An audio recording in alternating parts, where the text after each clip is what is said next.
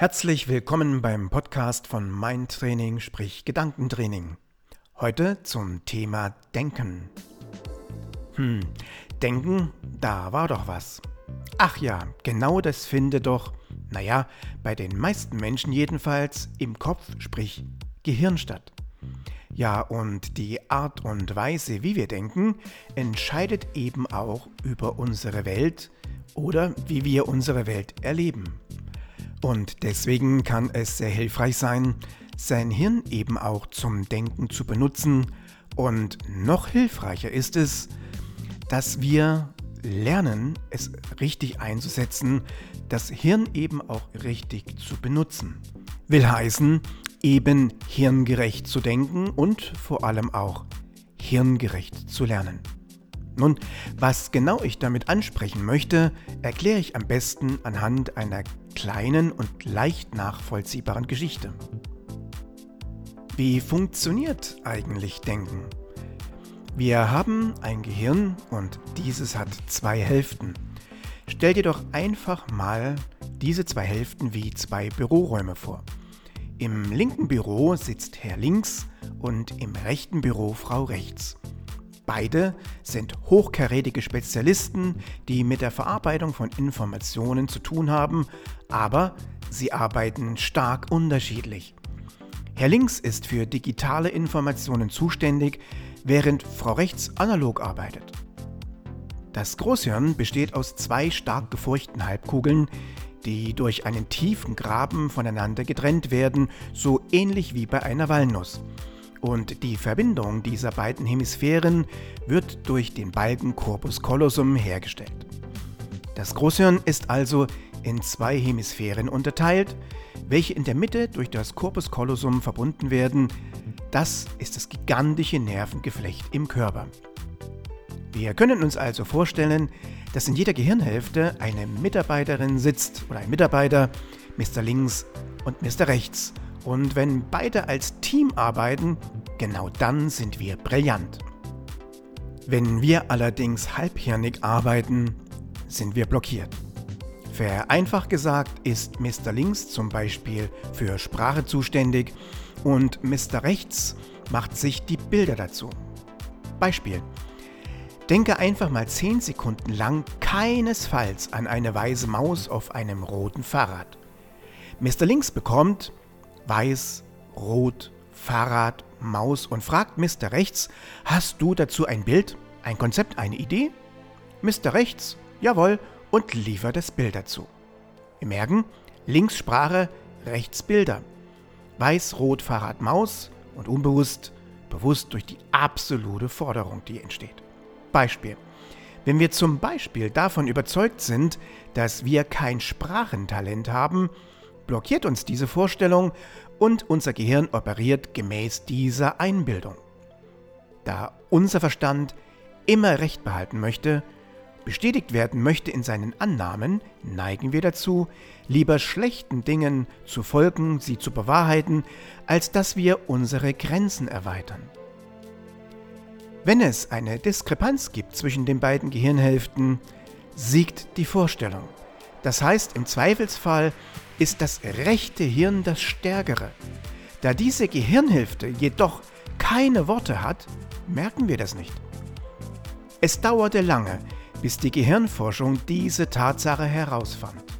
Lange nannte die Wissenschaft die linke Hirnhälfte die dominante Hälfte. Wenn uns ein neuer Inhalt erreicht, wird Mr. Rechts auf die Frage, hast du dazu was?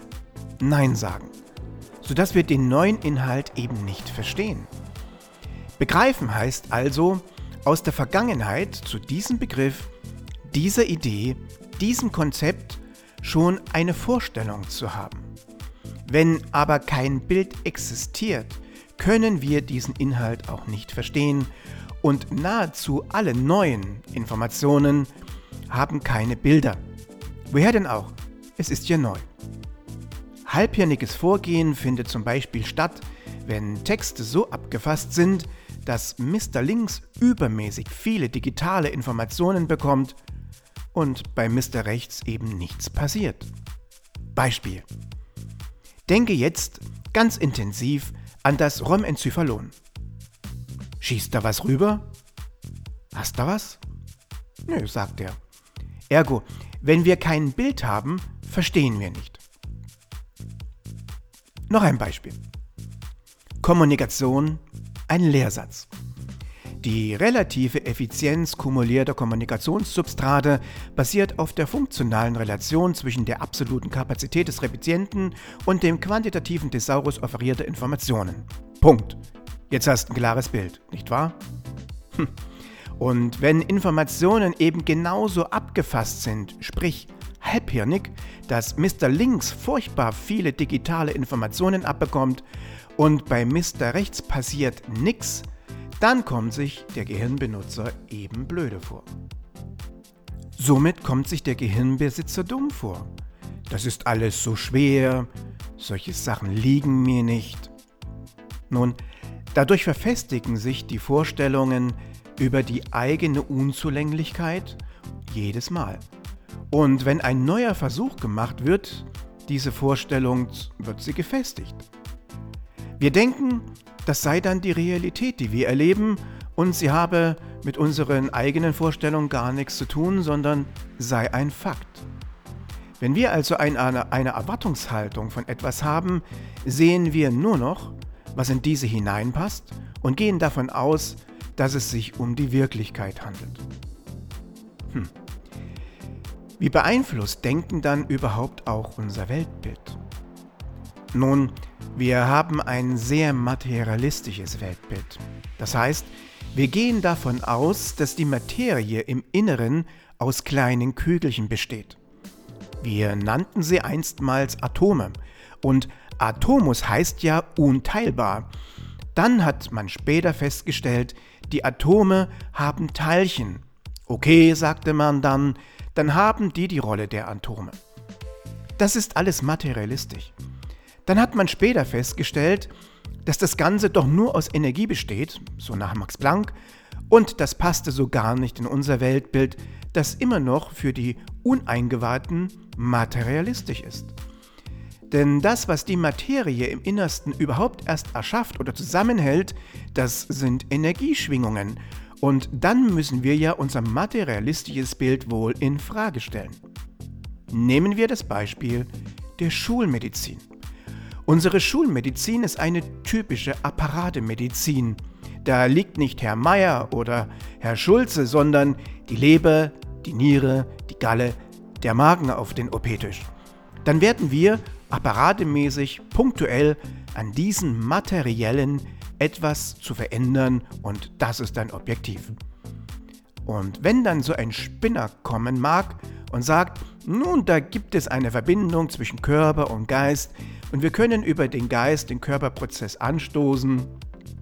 Naja, dann wird es schwierig. Was ich damit sagen will, ist zum Beispiel folgendes. Wenn wir zum Beispiel ein Auto haben und fahren durch die Gegend und irgendwann geht die rote Lampe an, nun, dann fahren wir eben in die Werkstatt, sprich Krankenhaus, Lampe raus und das war's. Wenn der Mechaniker jedoch erklärt, wo der Zusammenhang ist zwischen dieser roten Lampe und dem, was passiert ist, dann haben wir einen Bezug dazu und verstehen und wir sind zufrieden. Jedoch im täglichen Leben tun wir genau das, nämlich die Lampe herausschrauben. Wir haben Kopfschmerzen und nehmen Aspirin. Das ist wie die Lampe raus. Der Kopfschmerz hört auf. Und was dahinter steckt, interessiert uns nicht, weil wir mit dem materialistischen Weltbild die objektive Realität suchen und weil unsere Realität nicht subjektiv sein darf. Spannend dieses Thema? Interessiert dich das? Nun, was kannst du denn mit diesen bisherigen Informationen jetzt alles anfangen? Wo kannst du dieses Wissen, was du gerade gehört hast, deines Erachtens nach anwenden, einsetzen?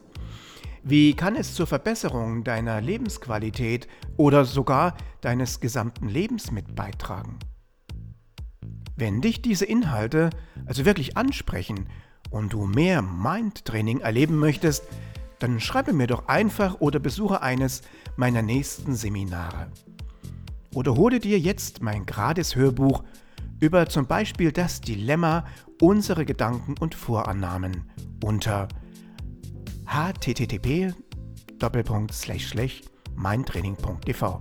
Einfacher gesagt, ohne www vorne ran, schreib einfach in deinen Webbrowser mindtraining.tv.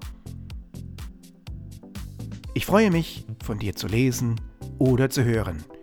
Sei ganz lieb gegrüßt und bleibe neugierig. Roland Felger, Mindtraining.